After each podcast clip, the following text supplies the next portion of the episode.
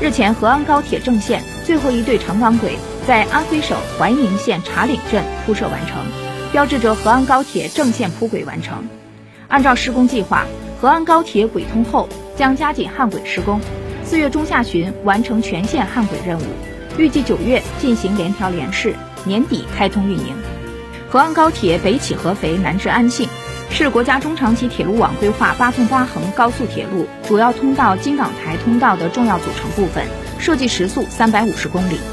线路建成后，将提升合肥铁路枢纽地位，带动沿线地方经济社会发展。